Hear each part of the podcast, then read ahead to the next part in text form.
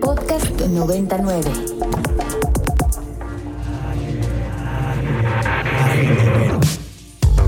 Agenda Ibero. Conversaciones con quienes crean y gestionan proyectos inspirados en el servicio a la sociedad desde el ámbito universitario. Bienvenidos a Agenda Ibero en este lunes 25 de mayo de 2020. Son las 2, de la tarde. Mi nombre es Mariana Pérez Cabello y me acompaña como siempre. Luis Felipe Canudas, acá desde el otro lado de la Ciudad de México. Desde el sur de la ciudad estamos ambos. Vampi en cabina ahí en Santa Fe. Bienvenida, Vampi. Qué gusto nuevamente que nos enlaces y nos hagas el inmenso favor de eh, lograr que este programa se transmita en vivo y ya saben que se repite los sábados a las 9 de la mañana. Por supuesto, recordarles nuestras redes sociales, ya saben, Ibero 99, eh, Instagram, Twitter, Facebook, creo que es 99FM, pero bueno, ustedes lo buscan con la palomita azul, ya saben que es nuestra página oficial. Y tenemos esta programación de contingencia de cuarentena que es a las 2 de la tarde, matando el bicho. Y estamos pues activos en eso. ¿Cómo estás, querido Luis Felipe? Pues aquí matando el bicho, intentando aplanar la curva, como dicen, como dicen las autoridades. Este, yo creo que esto va para largo y siempre decimos en esta modalidad de contingencia. Yo creo que ya esta va a ser la modalidad cotidiana más que de contingencia. Y nueva, la, la, nueva realidad o la nueva normalidad o lo que sea, creo que ya más bien dejemos de llamarlo así, o sea, adaptémonos Exacto. estamos, Luis Felipe. Fíjate que un verano muy activo, estamos ocupados, como ya todos los estudiantes deben de saber, en el verano en línea, en cómo vamos a volver en otoño, planeando la vida como, como nunca antes, ¿no? A largo plazo. Y, em, y, bueno, aquí seguimos en Agenda Ibero, por supuesto. Mandamos saludos a Aline, que estuvo un poco malita, que ni siquiera sé de qué, pero le vamos a llamar para saber que estuvo un poco convaleciente y le mandamos un abrazo muy grande, otro abrazo a Dani, otro abrazo a Ginger que está en casa y por supuesto a Chuy y Alejandro Cárdenas que son todo el equipo de Agenda Ibero junto con Pampi y Carmen que también ya eh, nos va a poner a trabajar porque todo el mundo cree que, no, cree que no estamos haciendo nada. Exacto, exacto, pero es falso. Falso, falso completamente. Oye, pero bueno, creo que es momento de darle la bienvenida a nuestra primera invitada, que por obvias razones que nos va a platicar, se encuentra en las instalaciones de Santa Fe el día de hoy.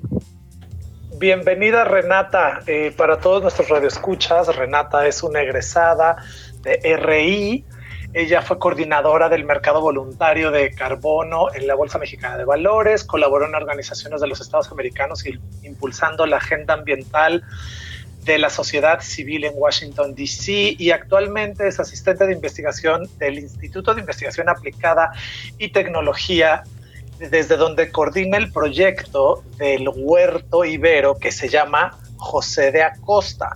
Este huerto tuvo un primer momento, digamos, hasta hace muy poco tiempo, hasta abril de este año, que tuvo una mudanza y renovación y evidentemente la mudanza les agarró a los pobres este, responsables de este huerto en pleno confinamiento y la responsable de regar y apapachar y cuidar estas 42 variedades de flores, hierbas y hortalizas fue precisamente Renata. Y tenemos el gusto de tenerla en cabina porque hoy es uno de los días que Renata va a regar esa hortaliza, pero además esa hortaliza está atendiendo una función social. Bienvenida Renata, muchas gracias por aceptar la invitación, gracias por aceptar el riesgo de subir a cabina, porque yo sé que todo ahorita representa cierto riesgo, casi como de deporte extremo. Cuéntanos por favor de el proyecto del Huerto Ibero. Hola, em, bueno, buenísimo, muchas gracias por, por tenerme acá. Eh, quiero decir que se sintió bastante raro entrar a cabina y no ver a nadie creí que iban a estar acá. De hecho, traía unos arreglitos de, de Zacate Limón y la banda para darles. Y bueno, será para la siguiente que nos veamos. Oye, pero para Bampi, que está solita en cabina y está feliz de tener a alguien.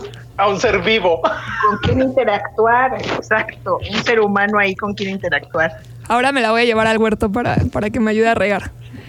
Eh, pero bueno, pues muchas gracias. gracias por la, por la invitación y por la introducción. Eh, les platico un poco del proyecto. El proyecto es, eh, ya lleva más o menos cuatro años en la universidad. Eh, anteriormente era un invernadero que estaba en la azotea del edificio R. mucha gente no lo conoció en todo el tiempo que estuvo ese invernadero allá arriba porque el acceso estaba restringido. Lo cuidaba más que nada gente del Departamento de Arquitectura y voluntarios de Cambio Ibero. Em, en el 2018, el Instituto de Investigación Aplicada lanza una convocatoria para fondear proyectos de, investigación en diferentes líneas. Una de las líneas era el medio ambiente y yo estaba realizando mi servicio social eh, con Cultiva Ciudad en el Huerto Tlatelolco. Y por unas y otras, eh, Juan Casillas, que es el responsable del proyecto acá también en la universidad, eh, nos sugirió presentar un proyecto para justo crecer este invernadero en la azotea, que por unas y por otras tampoco pudo ser un proyecto de, huerto en azotea por, razones logísticas. Y bueno, justo eh, pues en 2019 me, me piden a mí que me una al proyecto de investigación y empezamos a coordinar. Y después de muchísimo trabajo y, esfuerzo con, en todos lados, logramos eh, ya tener estas ocho camas de cultivo eh, en la universidad. La sembramos apenas hace tres meses y pues ahí van, ya la verdad está muy bonito. Me encantaría que hubiera alumnos y profesores para que pudieran verlo, pero pues eh, tenemos nuestras redes que es arroba huerto ibero en Instagram y también estamos en Facebook para que si están escuchando esto puedan eh, echarle un ojo a lo que está pasando acá. Y bueno, Oye, pero tengo entendido, Renata, digo, primero felicidades porque ya creció el proyecto y se involucraron otras instancias de la universidad, eso me parece maravilloso. Y tengo entendido por el artículo que está en la página de la Ibero que parte de lo que se está produciendo se lo están regalando a quienes y cómo se está haciendo esto.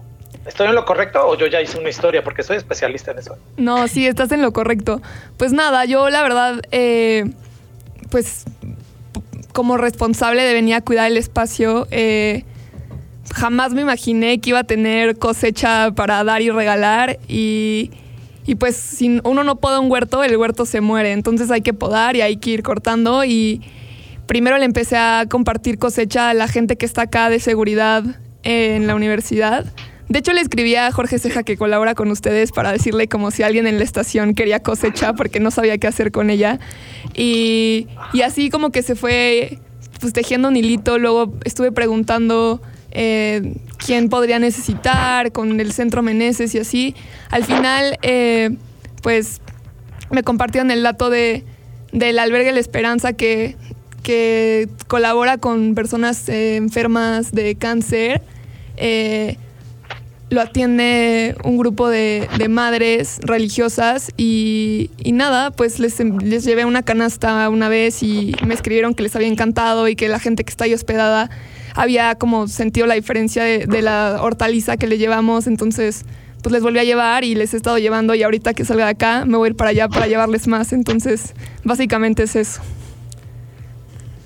Fíjate que me parece extraordinario lo que están haciendo con ese huerto, porque además creo que en momentos como al, inicio del programa hablábamos, ¿no? De estas nuevas cotidianidades, esta nueva realidad que nos está tocando vivir. ¿Tú cómo ves que esto sería, sea un ejemplo, Renata, para que todos, de alguna manera, porque creo que un acto eh, que rompería las cadenas de consumo y de producción y que va a impactar de manera positiva en el ambiente y en nuestra salud, sería precisamente retomar esta idea de los huertos urbanos y que cada casa tuviera la posibilidad de producir parte de su alimentación. ¿Tú, tú cómo ves esto? ¿Lo ves viable? ¿No lo ves viable? Este, ¿Crees que sería bueno? ¿Cuál sería tu postura? Por supuesto. Mira, justo te platico que presentamos una propuesta a la convocatoria que lanzó la Ibero eh, de eh, Ibero frente al COVID, que afortunadamente ganamos y justo esta propuesta es para, para que la gente pueda tener su propio huerto eh, en su casa con lo que tiene en situaciones de, de contingencia, ¿no? Entonces la idea es crear un curso en línea súper amigable para cualquier tipo de usuario donde las personas puedan empezar a acercarse justo a la agricultura urbana que creemos que es una solución increíble para hacer frente a toda la crisis de inseguridad alimentaria que se deriva de, de situaciones como esta. ¿Y cuándo van a lanzar este pequeño sitio para, para, dar estos cursos en línea? Porque estoy seguro que, digo, yo me puedo incluir, estoy interesado en esto. De hecho, en algún momento tuve oportunidad de platicarlo con Juan, del Departamento de Arquitectura, y, y, él estaba con la pila muy puesta y decía, sí, esto lo tenemos que bajar para que todo el mundo tenga el conocimiento.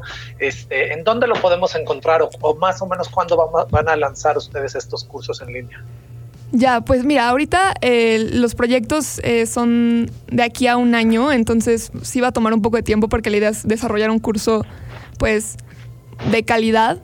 Pero eh, nuestras redes sociales, que es arroba huerto ibero en Instagram, compartimos muchos tips. Estuvimos colaborando también con Cambio Ibero para enseñarle a la gente cómo, cómo hacer un semillero. Y es un video de Instagram Live y el siguiente es cómo hacer tu propio contenedor.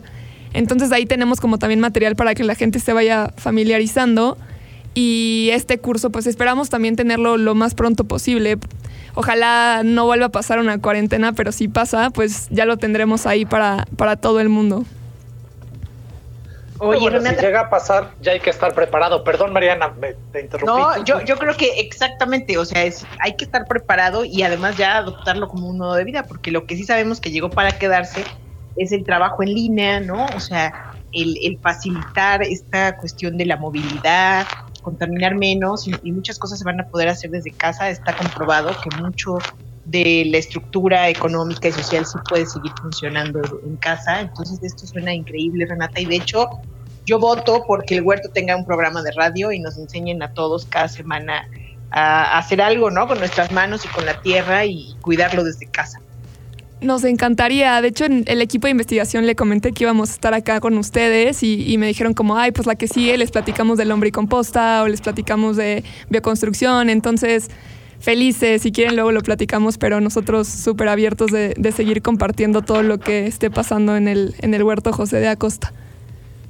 Pues mira, a nosotros nos encantará escucharte. Va, o sea, va a encantar o nos va a matar es nuestra productora Ginger, a quien le podemos decir que, que pues, se pueden grabar hasta unas capsulitas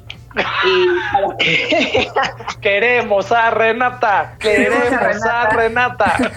Oye, porque dos minutitos de ya que estoy en mi casa, pues cómo puedo mejorar este esto, ¿no? La, el, el, los residuos orgánicos, cómo lo, cómo puedo reagrupar cosas en casa, ¿no? O sea, mejorar la manera en la que consumo y también desecho, en fin. Entonces, eh, está muy bien, Renata. Y eh, por favor, repítenos la página, las redes del Huerto Ibero para todas las personas que nos están escuchando, sus redes y, y como que otros materiales pueden encontrar ahí. Claro, eh, bueno, en, en, Facebook estamos como Huerto Ibero, así lo encuentran. Ahorita lo acabamos de crear ahorita en, en, esta cuarentena, entonces tenemos 20 followers, entonces si nos dan like, se los agradecemos. y en el Instagram estamos como arroba Huerto Ibero. Perfecto pues a todos nuestros radioescuchas los invitamos a que en este momento abran su Facebook, busquen Huerto Ibero, le den like y sigan los consejos. Creo que va a ser muy importante eh, mantener esta comunicación abierta contigo, Renata, para que nos vayan diciendo qué podemos sembrar, cómo lo podemos sembrar y no necesitamos tener grandes espacios, puede ser en una terracita, en un huacal, ahí podemos empezar y podemos experimentar y como bien dijiste, eh, la experiencia de los usuarios de este comedor al cual estás apoyando ahorita con estas eh, hierbas y hortalizas, eh, notaron luego, luego la diferencia del sabor en sus alimentos y eso evidentemente repercute en una mejor salud y este es el momento de cuidarnos, así que por favor sigan a Huerto Ibero en Facebook y en su Twitter arroba Huerto Ibero. Renata, muchísimas, muchísimas gracias, esperemos que esta sea la primera de muchas más pláticas que podamos tener contigo y con tu equipo. Oye, sí, Renata, porque guárdanos el arreglito, ¿eh? Yo como señora en boda, si quiero mi arreglito. cuando pueda volver a pisar la Ibero, voy a ir por él. Es lo que te iba a decir, o sea, cuando podamos ir ya ese arreglito va a estar más que seco. Mejor vamos con Renata y le ayudamos y hacemos un arreglito nuevo. Claro, se cortan uno ustedes. Aparte, o sea, justo lo que es meter las manos en la tierra es súper terapéutico. Entonces, si están en sus casas, aunque no tengan un huerto, metan las manos en la tierra que de verdad eh, puede sanar muchas cosas. Ay, gracias. Perfecto, Renata. Muchísimas, muchísimas gracias. Ahora creo que vamos a escuchar un audio. Muchas gracias por acompañarnos, Renata. Que siga perfecto el, huerto. Y les recordamos, sigan Huerto Ibero en Facebook o en arroba Huerto Ibero en Twitter. Gracias a ustedes. Eh, que estés muy bien. Creo que tenemos por aquí un audio de mi querida Célida Gómez que nos va a hablar de la maestría de proyectos para desarrollo urbano que está en la Ibero. Así es. Hola, les saluda Célida Gómez, coordinadora de la maestría en proyectos para el desarrollo urbano en la Universidad Iberoamericana Ciudad de México. El día de hoy quiero hablarles un poco de nuestro programa de estudios, los alcances, a quién está dirigido y sobre todo por qué es importante que consideren continuar sus estudios de posgrado ante el contexto actual de la pandemia del COVID-19. La maestría en proyectos para el desarrollo urbano se fundó hace más de 20 años como un programa pionero en la enseñanza de conceptos de desarrollo urbano sustentable, proponiendo alternativas para abordar temas urbanos desde una perspectiva multidisciplinar y un enfoque sistémico que promueva ciudades en las que priva la equidad, la justicia social y una relación equilibrada con el contexto ambiental. Lo que nos distinguen son dos aspectos fundamentales. Primero, somos un programa profesionalizante que se enfoca primordialmente en el manejo de la estrategia de la teoría aplicada a proyectos reales y a casos prácticos. Esto nos obliga a tener un mayor conocimiento sobre el contexto de la ciudad para generar proyectos urbanos que incluyan su instrumentación social, económica, ambiental y jurídica para que puedan tener un impacto positivo en la calidad de vida de los habitantes de la ciudad. Segundo, Contamos con una planta docente altamente especializada en diversos campos de conocimiento que incluyen sociología, marco jurídico, economía, medio ambiente, así como enfoque sistémico aplicado a proyectos urbanos, movilidad y transporte sustentable, patrimonio sustentable, entre otros temas que garantizan que los proyectos desarrollados se apeguen lo más posible a las cambiantes realidades y problemas del contexto de México. ¿Qué conocimientos o habilidades tendrán al cursar nuestro programa? Quienes egresan de nuestro programa serán capaces de identificar las particularidades de la problemática urbana nacional desde una perspectiva integral y sistémica, proponer soluciones viables e instrumentación a los proyectos urbanos sustentables, así como formular, administrar e instrumentar proyectos para los ámbitos públicos y privados. Sobre quiénes pueden participar en este programa, pueden participar profesionistas interesados en el desarrollo urbano y la sustentabilidad, que pueden ser provenientes de carreras como arquitectura, urbanismo, planeación territorial, administración, biología, ciencias sociales y políticas, derecho, diseño, ecología, economía, entre muchas más que sean afines al desarrollo urbano y la sustentabilidad. Ya para concluir, solamente les quiero mencionar dos cosas más. Primero, por qué deberán de considerar estudiar la maestría en proyectos para el desarrollo urbano en este contexto tan particular de la pandemia del COVID-19. En las últimas semanas hemos escuchado muchas preocupaciones y especulaciones sobre cómo deberá ser el futuro de las ciudades post pandemia. Hay quienes dicen que estas deberán ser menos densas, se sugiere que debemos replantear las características de los espacios públicos ante el distanciamiento social, que debemos de reconsiderar la capacidad de los sistemas de transporte público o incluso replantear las características y condiciones de la vivienda. Sin duda tenemos retos importantes para el desarrollo y adecuación de nuestras ciudades para sostener una mejor relación entre la salud y el urbanismo para esto es necesario que contemos con conocimiento, base fundamental, así como las habilidades de gestión, coordinación e instrumentación para generar proyectos urbanos responsivos a nuestra diversa sociedad. Necesitamos más expertos que cuenten con bases claras y sustentadas para la proyección de nuestras ciudades y sociedades. Ya para finalizar, ¿cómo pueden obtener información de la maestría en proyectos para el desarrollo urbano y de los planes de financiamiento y de becas que otorga la Universidad Iberoamericana? Me pueden escribir a mí, celida.gomez.ibero.mx o también contactar a Marlene López de Atención Aspirantes al correo marlen.lopez.ibero.mx o vía WhatsApp al 55 45 31 63 19. Los esperamos en agosto. Muchísimas gracias. Gracias a la doctora Célida Gómez por habernos compartido lo que es la maestría de proyectos para el desarrollo, desarrollo urbano y a todos los interesados, pues ya saben, buscar en redes, en la página del Libero, toda la información que requieran.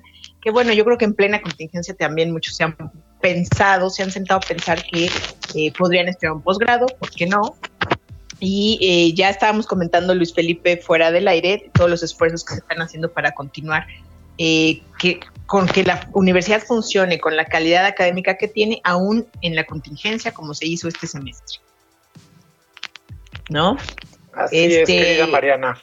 Y bueno, más allá de esos detalles que ya tendremos como el verano para comentarlos y invitar a aquellos que están involucrados en lograr esta estructura en línea de la universidad, de docencia en línea, ahora vamos a darle la entrevista, eh, bueno, pues dar pie a entrevistar a un estudiante de Administración de Empresas que cursa el octavo semestre. Él es Diego Ortega y Diego está aquí representando a toda la comunidad de los estudiantes Ibero y decirnos cuál ha sido la experiencia de ese lado, el lado de los estudiantes, con eh, pues lo que nos obligó a hacer la cuarentena, que fue la docencia en línea. Bienvenida, Diego.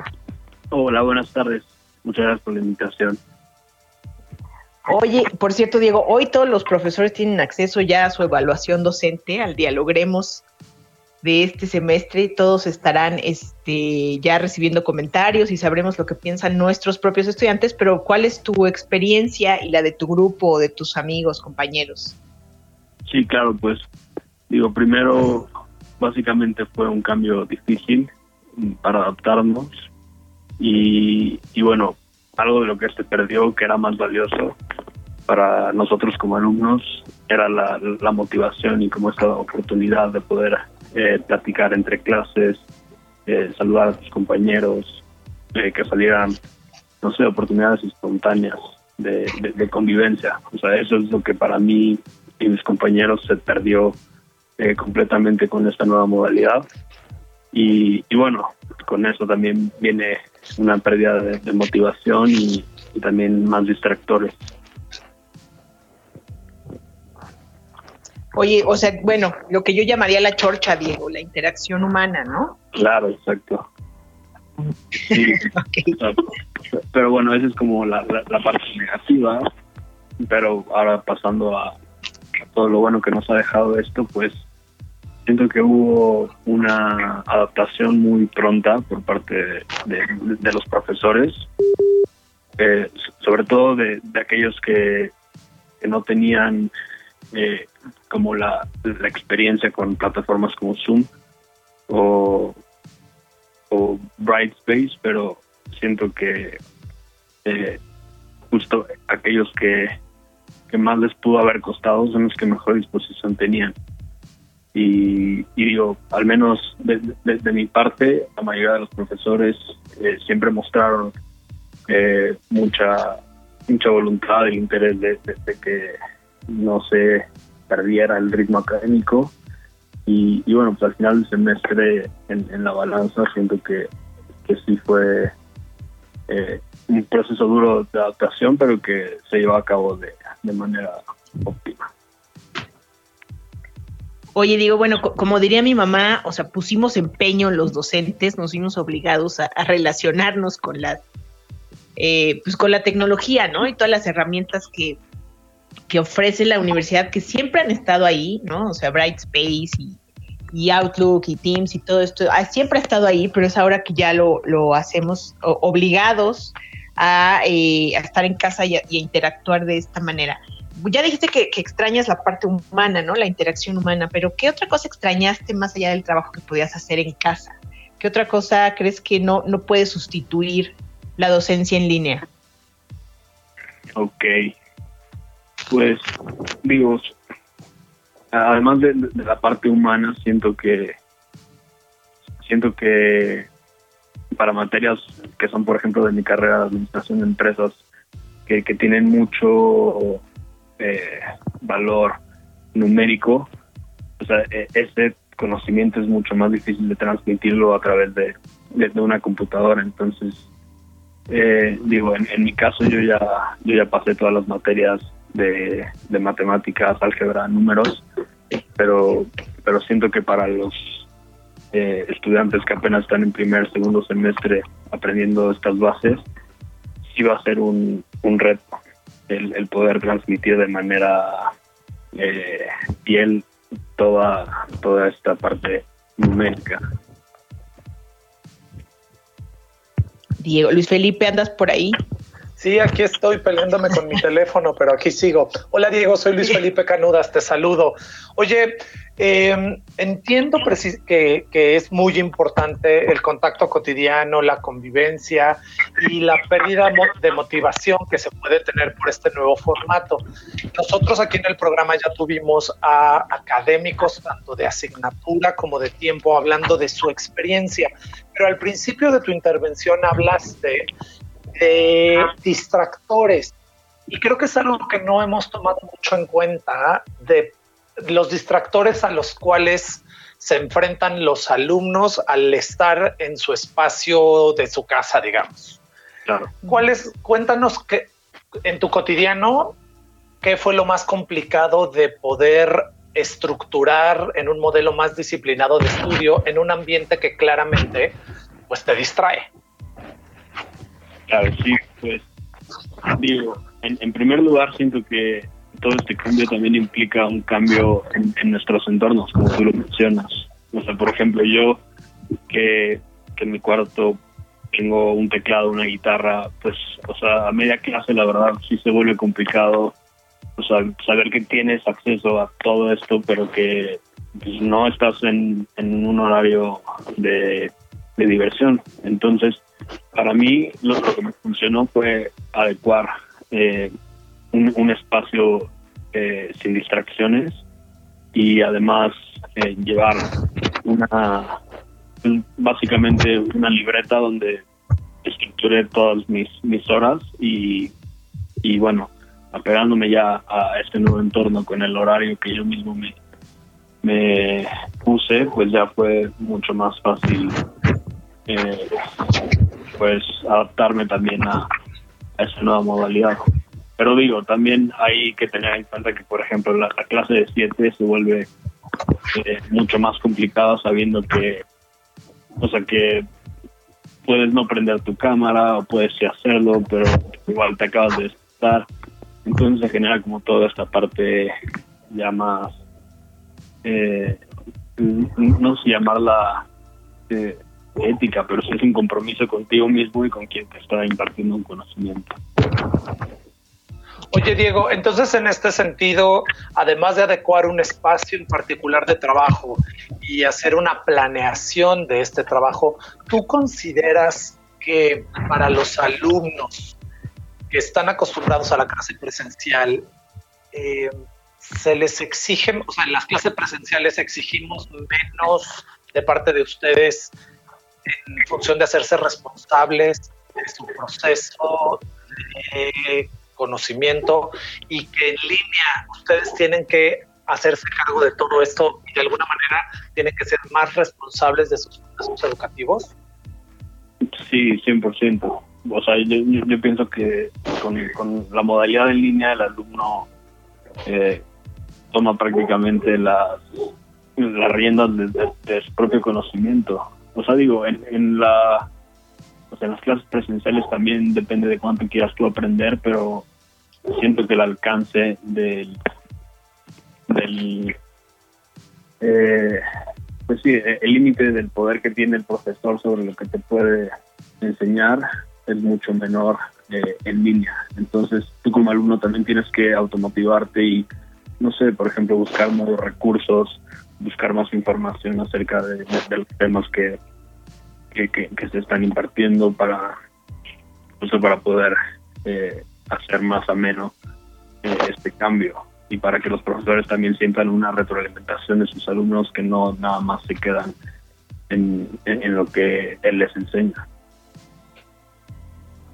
Sí, te entiendo perfecto. Entonces, a todos nuestros radioescuchas que tienen un grupo a su cargo, que les quede muy claro que la motivación hacia los alumnos es muy importante y procurarles eh, que tengan un espacio sin distracciones y que ellos hagan una planeación de sus tiempos de trabajo y de estudio se vuelve esencial, ¿no? Para, para no perder la motivación o el entusiasmo. Claro, y... Oye, Diego. Sí. Sí. No, Diego, quería que para despedirte, pues nos recomiendes una canción que podríamos programar para el final del programa y nos vamos a corte. Ok, perfecto, claro que sí. Pues, a ver, denme un segundito. A ver, ¿en, en español? ¿O hay alguna La que quieras, que sepas que tocamos en Ibero 99. Ah, perfecto. Entonces, voy a decir Exist for Love de Aurora. Perfecto, pues muchísimas gracias. La escucharemos al final del programa. Por ahora vamos a hacer un corte y te agradecemos, Diego, por haber compartido tu experiencia con nosotros. Claro que sí, muchísimas gracias.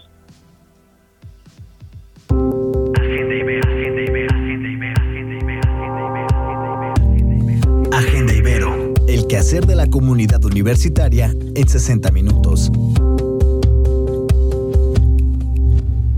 Acabamos de escuchar la canción No Going Back de Juno, que es un artista, un cantante súper interesante que compuso mucha de su buena música, eh, que lo lanzó, digamos que a la fama en, en la cárcel y ya hoy vive en Nueva York, es libre y compone y es súper creativo y me encantó. Fíjense que yo rara vez los recomiendo porque soy malísima con mi, mi apreciación musical, pero, pero yo no me gustó, Luis Felipe, no te rías.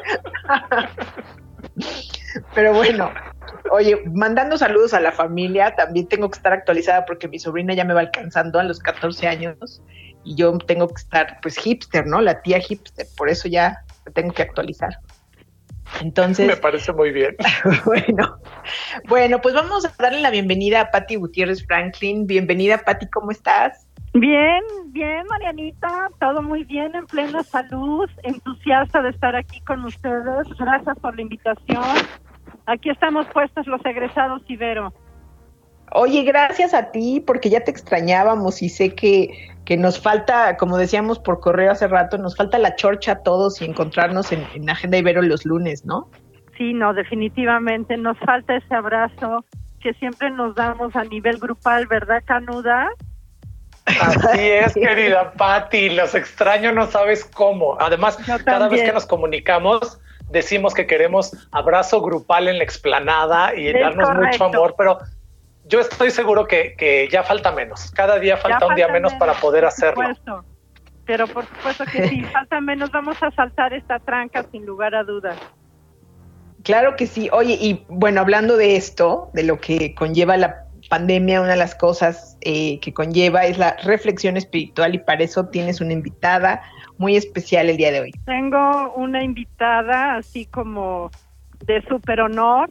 Ella es Jutta Battenberg, está doctorada en ciencias teológicas y es la presidenta de la Asociación de Egresados de Ciencias Teológicas y desde su casa ella abrió la posibilidad de tener un taller de espiritualidad y comprender qué hay más allá, cómo es que podemos entender desde la espiritualidad un problema como una pandemia como la que estamos viviendo hoy y que sabemos que un día todo pasa y que seguiremos adelante siempre y cuando regresemos a vernos a nosotros y a sustentarnos en espiritualidad.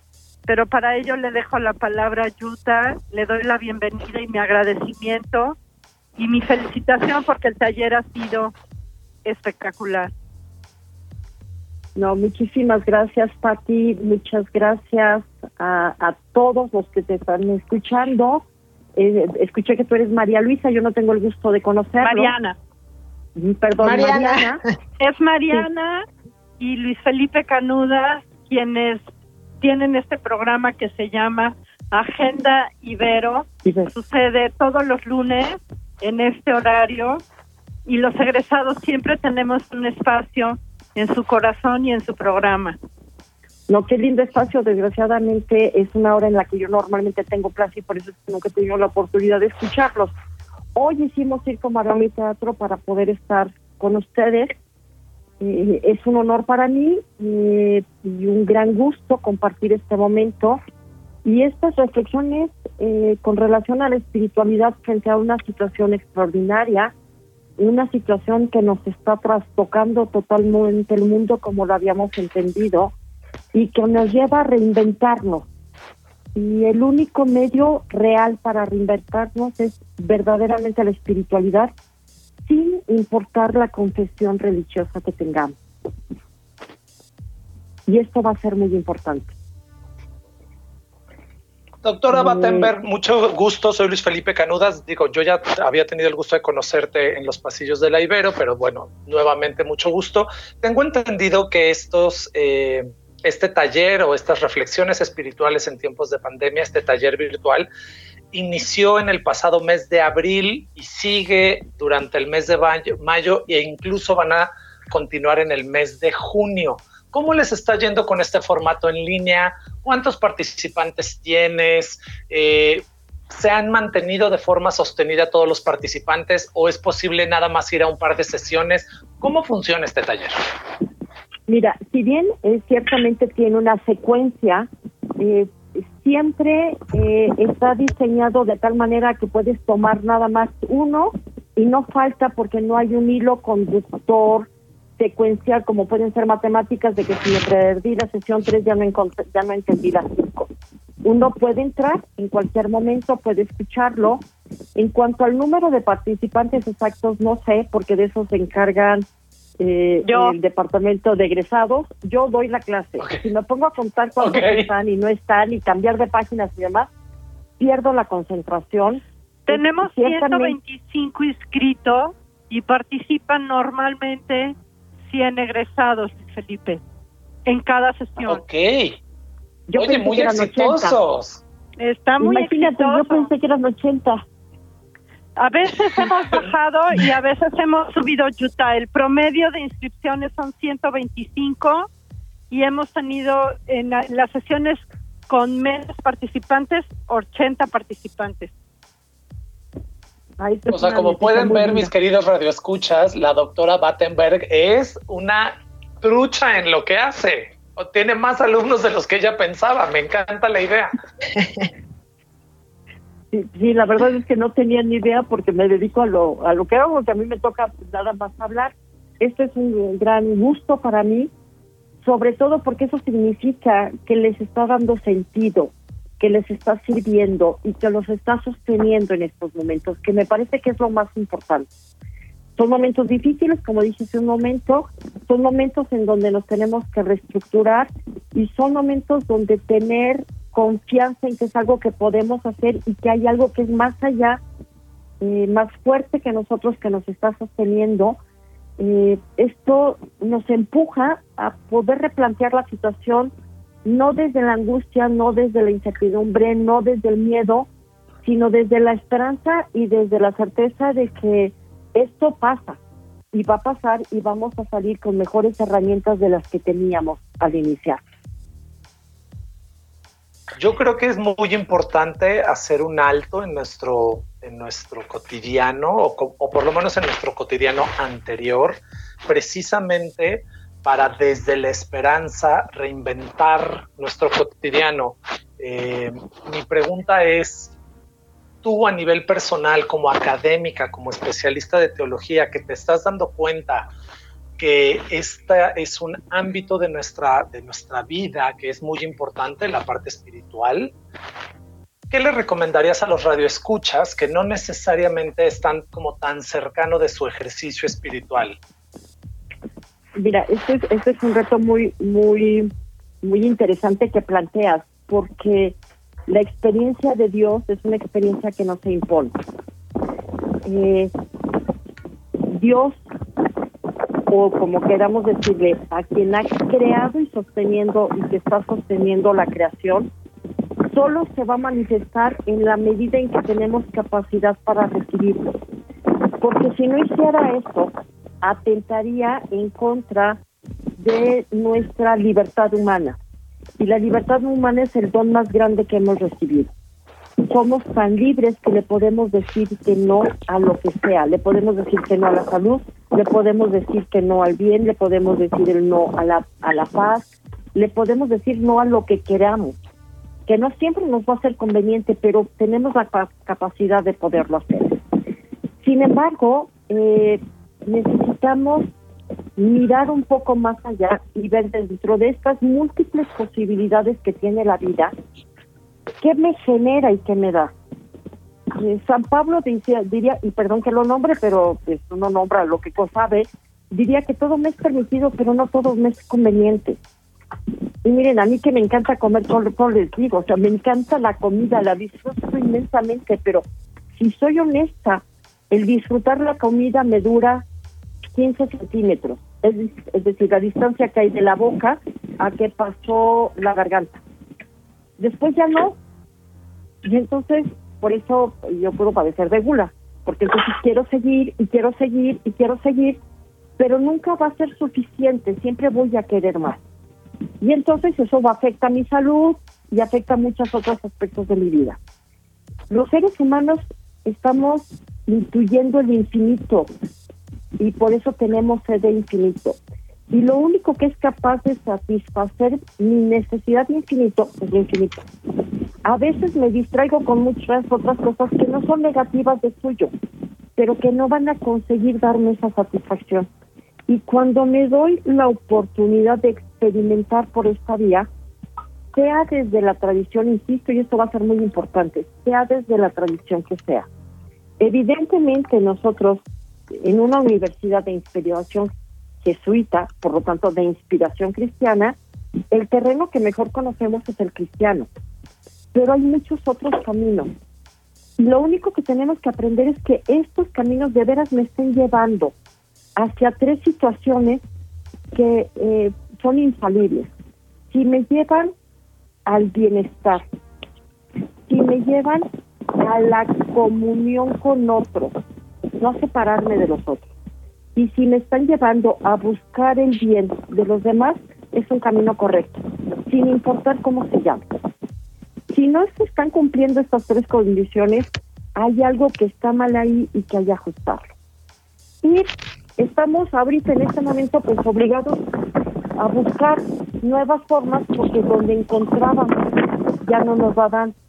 Y muchos de estos caminos tenían que ver con la evasión. O sea, realmente esta necesidad de infinito la estábamos evadiendo a través de muchas otras cosas. Como las mamás cuando un bebé necesita comer y está llorando por hambre y ya no tienen biberón, no sé si lo han visto, pero de repente la mamá termina dándole el dedo al bebé para que el dedo bebé succione por ahí y atontarlo tantito y que deje de llorar. O sea, nos podemos atantar nuestras necesidades espirituales, pero no son satisfechas y se quedan siempre como huecos. Y este está siendo un momento que no nos va a permitir seguirnos engañando y que nos es la oportunidad para buscar de manera muy personal a través de donde yo puedo encontrar este silencio, este encuentro con el misterio que ha creado todo y que sostiene la creación, y que me alimenta, que me fortalece, que me anima y que me ayuda sobre todo a transitar los momentos difíciles. Y yo creo que esto es lo mejor que tiene cualquier espiritualidad, que nos ayuda a sostenernos en los momentos difíciles, en los momentos de pérdida, en los momentos de sinsentido, en los momentos de dolor y de sufrimiento. No para quedarnos ahí, sino que nos enseña que siempre hay algo más y que una vez que pase voy a ver que tengo mejores herramientas, más fuerza, más ánimo para poderlo poner al servicio de mi propia existencia desde luego, pero también de la existencia de otros y de otras. Gracias, eh, doctora Jutta Battenberg, muchísimas gracias por compartir lo que es en sí eh, esta reflexión espiritual en tiempos de pandemia, lo que está tratando el taller, que entiendo es todos los miércoles de abril, mayo y junio, eh, ya todavía va a la mitad, de 8 a 10 de la mañana son sesiones virtuales, supongo que en el futuro habrá más talleres. gracias por acompañarnos. Jutta Battenberg es la presidenta de la Asociación de Egresados de Ciencias Teológicas, también directora del Centro de Desarrollo Humano y Espiritualidad, Domus Vitae, Asociación Civil. Al contrario, muchísimas gracias a ustedes por permitirme compartir un poco de lo mucho que me apasiona y le da sentido a mi vida. No, me gustaría gracias, seguiremos en contacto contigo. ¿Sí? Mariana, te interrumpo dos segundos. Me gustaría muchísimo que Yuta platique que la semana pasada, hace, hace 15 días tuvimos la entrevista con Héctor Rojas Hormigo, quien detonó el apoyo psicológico desde las vías telefónicas para nuestra comunidad y externo. y Utah se ha sumado a este apoyo para quienes necesiten apoyo psicológico, lo hacen con los psicólogos, pero los teólogos de la Ibero están contestando también en las líneas telefónicas para poder apoyar a la comunidad y a externos, hay que decir lo que es para público en general, desde la perspectiva de la espiritualidad, el apoyo para salir adelante en esta pandemia. Sí, eh, Yuta, ¿nos puedes platicar un poco o compartir dónde podemos encontrar eh, la forma de comunicarnos contigo, aquellos que tengan un proyecto también para acompañar contigo? Sí, cómo no, con todo gusto. Eh, eh, estamos todos los teólogos en este momento apoyando eh, a través de ayuda espiritual, porque cuando estamos frente al fenómeno de la muerte, a veces no es suficiente o no tenemos todas las respuestas desde la psicología. Y hay personas que necesitan buscar más allá y hay todo un cuerpo de, de teólogos que están disponibles 24 horas al día recibiendo llamadas de personas que están padeciendo momentos de extrema angustia frente al, fenómeno que estamos viviendo por las pérdidas o por el temor a la enfermedad. Y por supuesto que cualquiera persona que se quiera eh, eh, incluir dentro del proyecto se pueden poner en contacto a través de la página de los egresados, bien sea de la página de egresados en general o la página de egresados del Departamento de Ciencias Religiosas. Se pueden poner en contacto para poderlos incluir en, este proyecto de apoyo y para ver qué más ideas se nos ocurren eh, para poder estar al servicio de los demás. Ahorita es un momento privilegiado para tejer redes, para ayudarnos unos a otros y como diría el Papa Francisco, esta emergencia nos ha demostrado que ninguno de nosotros se salva solo. Y salva no significa no irnos al infierno después de muertos, significa superar las adversidades que nos presenta la vida día a día. Bien, pues muchísimas gracias, eh, Yuta, por acompañarnos. Gracias, Patti, como todos los lunes que nos toca conocer un egresado de la Ibero contigo. Muchísimas gracias a ustedes. Gracias por el espacio en Ibero 90.9 Radio. Nos escucharemos en 15 días con alguna otra entrevista espléndida con nuestros egresados que están hoy en todos lados del mundo y quiero decirles que los proyectos a nivel internacional se están detonando, así es que ya tendremos oportunidad de entrevistar a egresados en Italia, en el Reino España, en Estados Unidos, en Canadá, se están sumando a ser solidarios y a ofrecer lo mejor que ellos tienen para nuestra comunidad universitaria y para externos y para el público en general que esté cerca de la Ibero. Perfecto, Pati, muchas gracias. Muchas gracias a ustedes, bonita tarde. Bye, Pati, buenas Chao. tardes, bye bye. Vamos a escuchar de volada la agendita para saber eh, qué preparó Ginger y regresamos. Muy buenas tardes a todos nuestros queridos radioescuchas. Mi nombre es Ginger Yabur y les traigo de regreso la agendita. 1. La Ibero se pronunció sobre la violencia de género y la actividad Cuelga tu abusador, que se llevó a cabo durante el mes de marzo. En este comunicado, la Ibero reitera su compromiso con las mujeres y el combate con la violencia de género. Además, afirmaron que se iniciarán investigaciones a los señalados en tres o más ocasiones. 2. En apoyo a la situación de algunos estudiantes debido a la pandemia, se suspenden las consecuencias asociadas con el promedio, tales como pérdida de beca, amonestaciones y bajas. 3. Este 21 de mayo se llevará a cabo el seminario Inteligencia Emocional para la Educación a Distancia, impartida por el doctor John Pellitieri a las 11 horas vía Zoom. Para más información, contactar al correo luis.gual.ibero.mx. Repito, luis.gual.ibero.mx. Por otro lado, el Departamento de Comunicación invita al webinar de escritura El cine en tiempos de crisis, impartida por el maestro José Gutiérrez del 26 de mayo al 7 de julio. Informes e inscripción el correo josr.gutierrez.ibero.mx. Repito, josr.gutierrez.ibero.mx. Por último, lamentamos el fallecimiento del padre Eugenio Páramo Ortega, querido integrante de nuestra comunidad y confesor de muchos y muchas. Nuestro más sentido pésame a sus familiares y amigos. Muchísimas gracias por escucharnos y nos escuchamos el próximo lunes a las 2 de la tarde en Agenda Ibero o la repetición los sábados a las 9 a.m. Muchas gracias. Continuamos en Agenda Ibero. Nada más les voy a recordar que la maestría de Mercadotecnia y Publicidad tiene el día de mañana una conferencia en línea muy interesante que se titula eh, estrategias digitales innovadoras para editores es en la plataforma Zoom y el ID es 936-60648110. Y ahora sí de volada voy a presentar a Mariel Untiveros, quien es estudiante de contaduría de octavo semestre.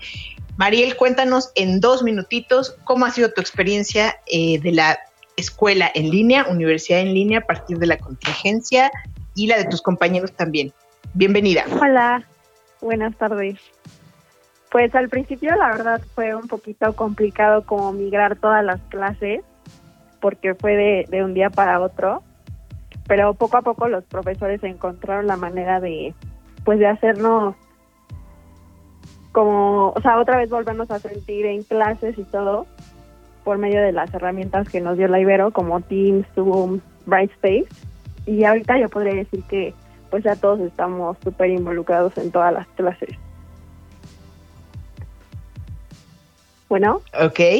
Sí, sí, te escuchamos, Mariel. Bueno, ¿y cómo te fue? A ver, en tu experiencia, ¿te fue mejor con docencia en línea en calificaciones o, no tuvo nada que ver? Al final yo creo que sí, digo, o sea, porque fue el semestre que se interrumpió, ¿no? Este, algunos profesores pues sí tuvieron que adecuar sus porcentajes de evaluación. Entonces, pues sí, buscaron no perjudicarnos, obviamente, y yo siento que sí me ayudó. Pero hoy que estoy empezando verano, por ejemplo, pues que ya va a ser totalmente en línea, siento que va a ser igual, o sea, realmente no, no tiene nada que ver. Ok, no, no tiene nada que ver. Perfecto, Mariel. Oye, Mariel, pues eh, algo que quieras compartir con el público de Agenda Ibero, algo que no quieras que se repita en la docencia en línea o algo que sí te gustó de la docencia en línea para despedirnos. Pues lo que me gusta es que tienes más flexibilidad en algunas materias de desarrollar tus trabajos y también siento que mm, hay menos hay menos distracciones que estando en el aula cuando se está dando la clase como tal en, las plataformas. Entonces creo que eso es algo positivo, pero depende mucho del alumno igualmente, ¿no? Claro. Muy bien. Mariel, eh, nos encantará si nos mandas una recomendación de música breve para que la escuchemos la próxima semana en Agenda Ibero. Eh, sí, yo les recomiendo de.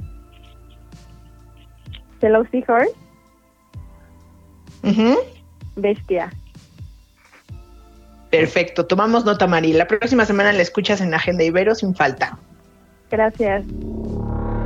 Para más contenidos como este, descarga nuestra aplicación disponible para Android y iOS o visita ibero909.fm.